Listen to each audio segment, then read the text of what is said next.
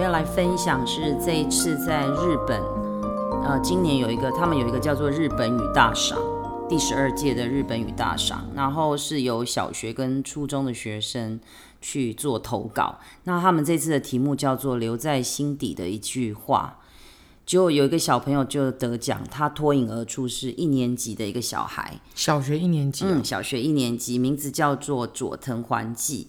他的作品题目叫做《爸爸对我说的温柔谎言》，然后他在文章中指出，在他小时候两岁的时候，爸爸得了白血病，然后在进医院的的时候，他对着他说：“呃，爸爸要去一个很遥远的地方上班，嗯、那你跟妈妈在这在家的时候，要好好的过好每一天哦，每天要健健康康、快快乐乐的。”然后一个礼拜后，爸爸就走了。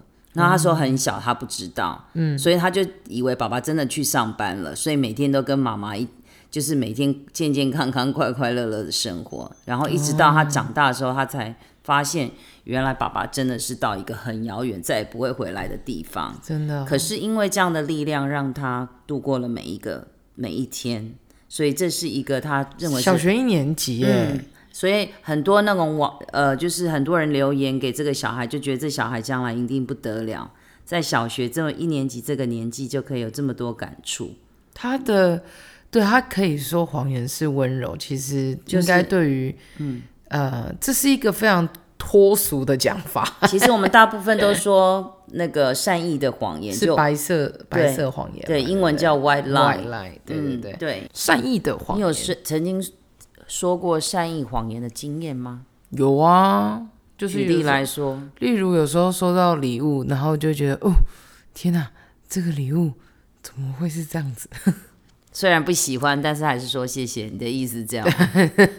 对，就是有时候觉得这会发生在你身上吗？你好像不是这样的人呢。没有，我之前我真的有收过一个非常非常呃，就是一个钱包，然后那个钱包。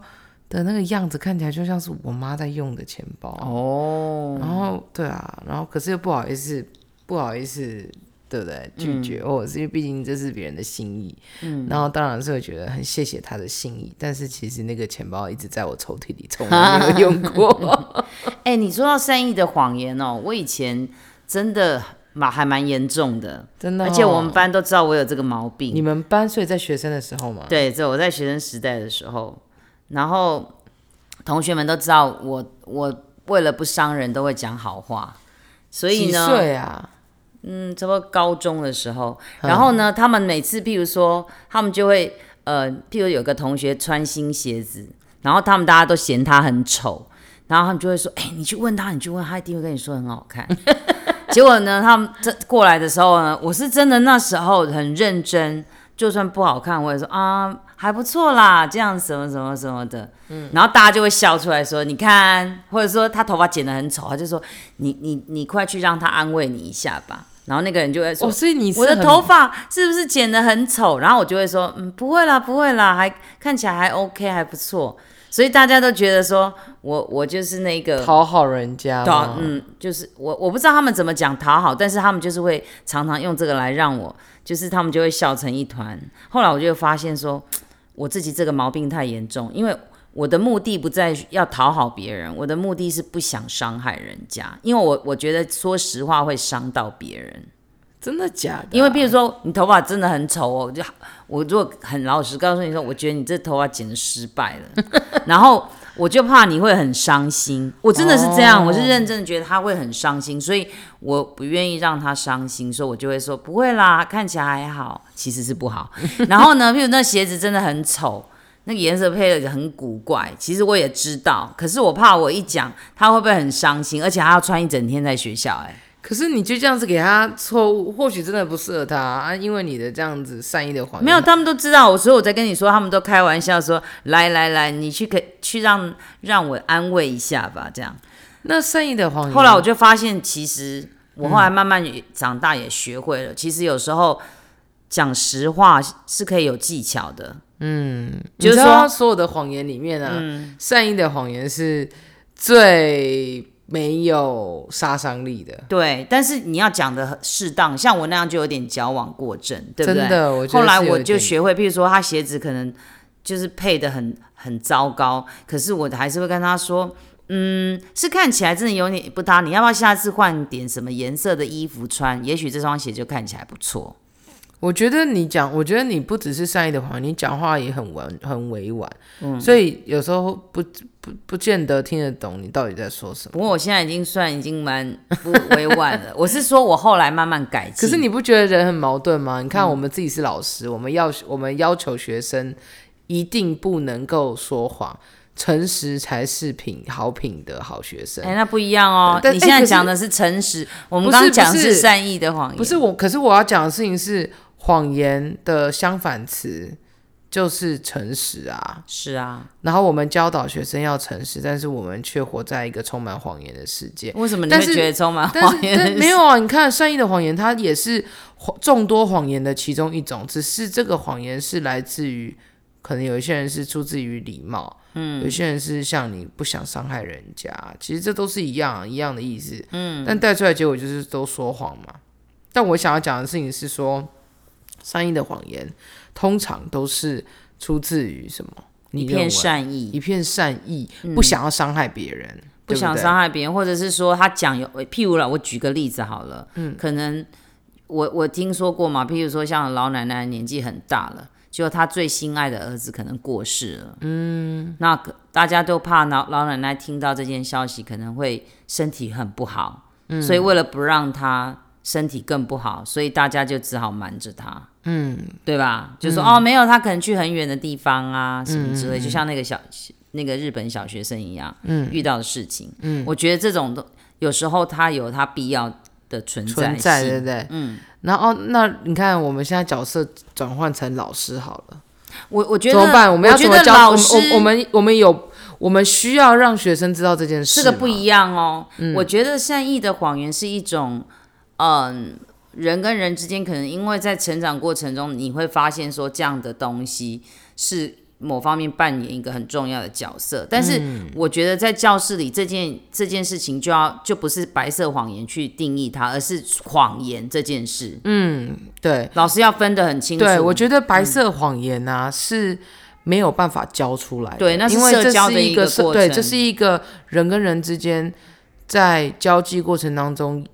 所形塑出来的其中一种模式是叫做白色谎言。对，但是谎言在教室里那个谎言就不一样。比如说做错事情就必须要诚实，否则你可能要讲很多很多很多的谎言，又来去掩饰这个谎言。嗯嗯嗯。其实最常在教室里发现的发生的问题就是学生可能。没有经过别人的同意拿走东西，就拿走东西这样子，嗯、然后他又不敢讲。其实我们其其实我们不喜欢说小朋友偷东西，嗯，我们不喜欢我们不喜欢用“偷”这个字，对，因为在他成长过程中，对，也许他不是有意要去，他只是想要保护自己，还不懂得说这样子会造成什么后果。可是我们应该用比较一个委婉的方式去问他，嗯，那也许他真的不懂所谓的这种东西，还要。就是你，你这样的动作就是一个不好，有点类似，像是说偷是站在受害者的角度去讲这个行为，嗯、可是站在一个去拿别人东西的那个人来说，因为孩子也是要学习啊。对，他或许其实他可能没想可能可能是真的没有拿了，对，可能没有想过这样子的行为会被解读成偷，对，可能对，可我们就只针对这样子的行为，我们叫做拿。嗯，不过其实你讲到一个很重很大的重点，今天刚好就要讲谎言，嗯、我也是想要分享，就是在我们的听众，如果你有小孩啊，他如果做错事情的时候，不要先控诉他，像法官，嗯、就是你都还没有问清楚，你就定他案，说你偷、你抢、你什么什么，嗯、其实是很伤害孩子，真的，而且可能因为这样子，他更不敢告诉你实话，实话，对，因为。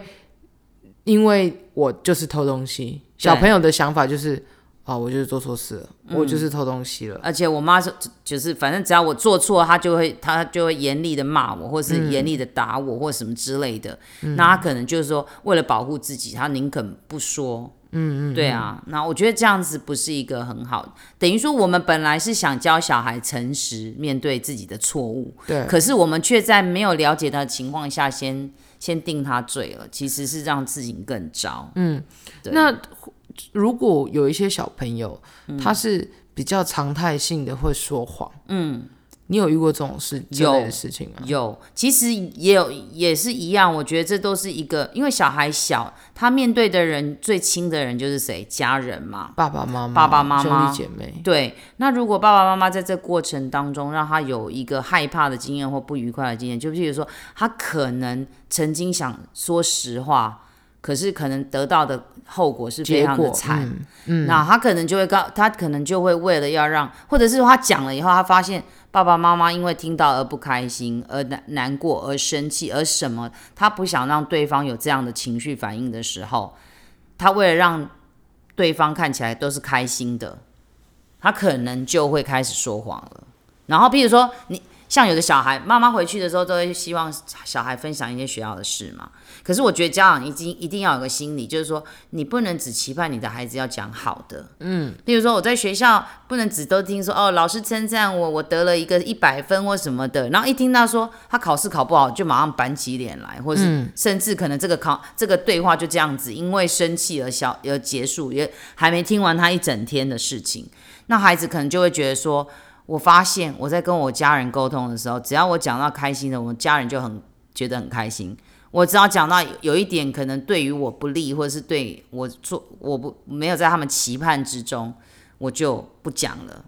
这个赏罚的这个嗯，变喜报喜不报忧。对，这个赏罚的原则会变得，这个原则就是如果过于鲜明的话，小朋友比较容易看到的是结果。嗯、对，那如果我们都只注重结果的话。嗯，那将会是一个非常大的问题，因为我们就在教育一群只注重结果而不在乎过程的一群人。对，其实这也不好，因为你的小孩报喜不报忧，万一在外面发生什么事，他完全不告诉你。嗯，譬如说，我先举个例子，他被霸凌了，他也许可能会觉得是自己的错，嗯，因为他不管怎么跟妈妈讲，爸爸妈妈讲，爸爸妈妈总觉得说，哦，是你的问题，然后什么什么，嗯，所以有时候我觉得父母在这一个东西，它是个艺术啦。你说他真的。做到百分之百很好，我觉得也蛮难的。只能说在你跟孩子互动的过程中，要不断的提醒自己。譬如说，当你快失去耐性，或是失去理性，或是因为他怎么样的时候，你要提醒自己说：“哦，不行，我要多一点空间跟时间给我孩子。”哎、嗯欸，那我问你哦，你有没有遇过你的小孩子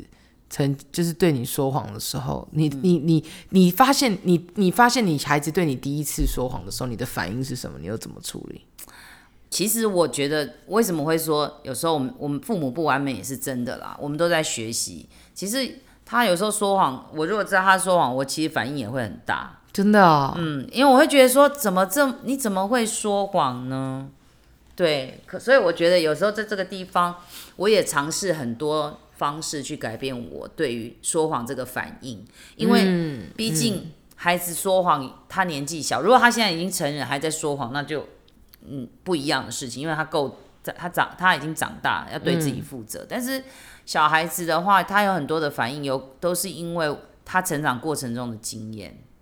所以你，所以那你可以分享一下，你当时候你发现你小孩子，你小孩子说谎的时候，第一次发现他说谎的时候，你的。其实我已经忘记他第一次说谎然后怎么样，嗯。但是我我我一开始会很震怒，然后他可能会很难过。嗯。后来我就发现说。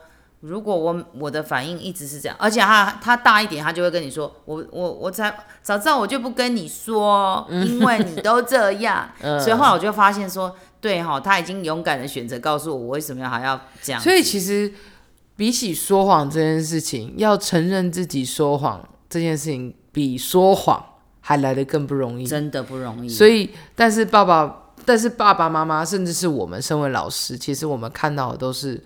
说谎这件事情，嗯、而而忘记而，而忘记了，其实他现在正在跟我坦诚他说谎这件事情。对，所以比起，我觉得，对，我觉得这样跟你聊完以后，发现坦诚说谎这件事情，其实也要同时跟处理说谎这件事情要并重的处理。对，因为说谎的确是不对的，也不是说好像坦诚说谎就是说哦你很棒，因为你坦诚。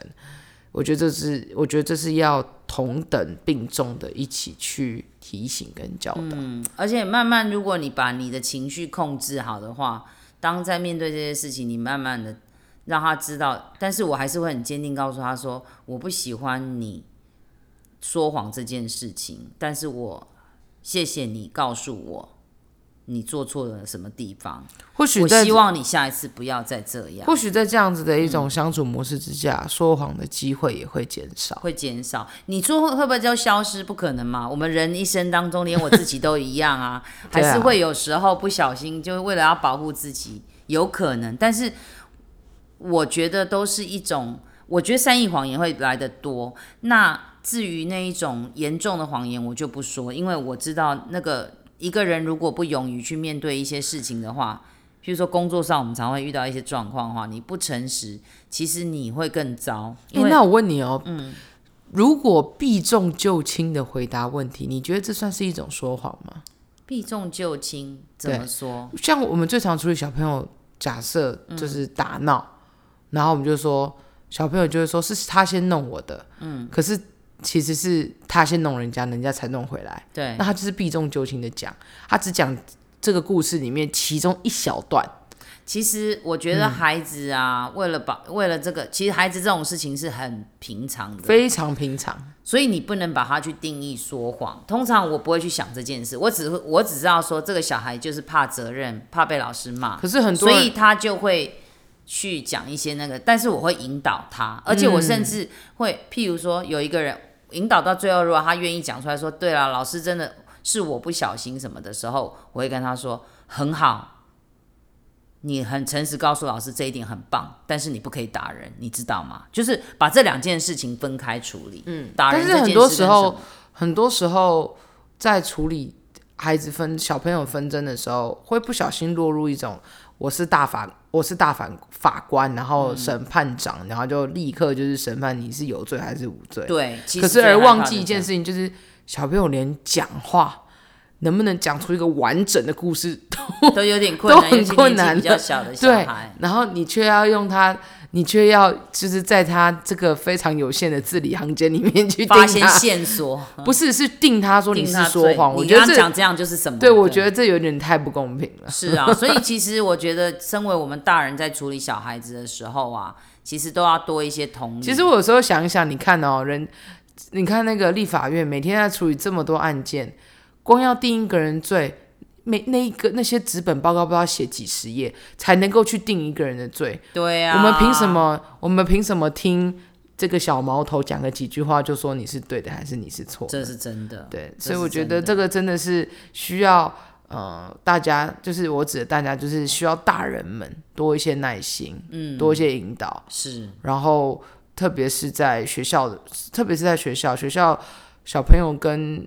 各种不同的小孩子相处，一定会难免有多少摩擦，所以我希望就是，我相信老师也都是尽力的在调解各式各样的纷争。没错。可是更需要的是爸爸妈妈在家中也能够持续的关心小朋友的状况。那那样子的关心不是在乎小孩子的好像学业表现而已，而是当小朋友在跟你分享他们在学校遇到的一些挫折或者是争闹。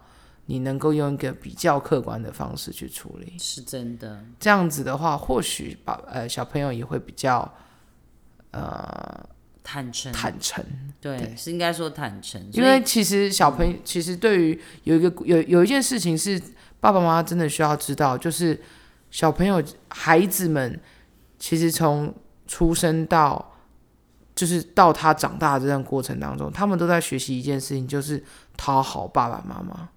讨好父母这件事情是他们他们人生当中这有限的几岁之间一直在学会做的一件事情。嗯，因为他们是他们生命中最重要的人。对啊，嗯、也是也是养育他们的人，所以他他每一天都在想要如何讨好自己的爸妈。嗯，或许他不是有这么带有目的性的去生活，可是他的行为跟他的潜意识其实都是在讨好爸爸妈妈。嗯，所以当他们当你能够理解。小朋友他有这样子的一个心智的时候，你也不会，你也比较能够明白为什么小朋友很多小朋友都报喜不报忧，嗯，甚至有些小朋友在学校受伤都没讲，都没讲，啊、或者是怎么样，呃，或者是什么被欺负都没讲，嗯、不是只是单纯，不是只有这么单纯，就是说哦，因为没什么所以不讲，或者是因为嗯、呃，就是不好意思讲，没有这么简单。其实再更深层一点，爸爸小孩子是因为很在乎爸爸妈妈才有这样子的一个行为，所以。在处理就是小朋友关于说谎这件事情，一定要特别的小心。嗯，没错。那你有没有什么建议想要跟他们分享的吗？嗯，我刚刚其实就已经分享啊，然后你也分享很多啊，就是反正就是要多一点同理心、包容心。对，但是孩子如果在你尽力的做之下，孩子还有这个现象的话，你可能真的要多理解孩子，或者或许是可以跟老。可以跟可以跟他的导师一起合作。对啊，其实多了解小孩啦，就是你不管是跟谁合作，就是你对孩子的亲密度一定要够，多花点时间给孩子吧。嗯、还是又回到那个亲子存折这件事，对不对？亲子存折多存一点钱，绝对是有用的。好哦，嗯、那我们这集到这里喽。OK，拜拜。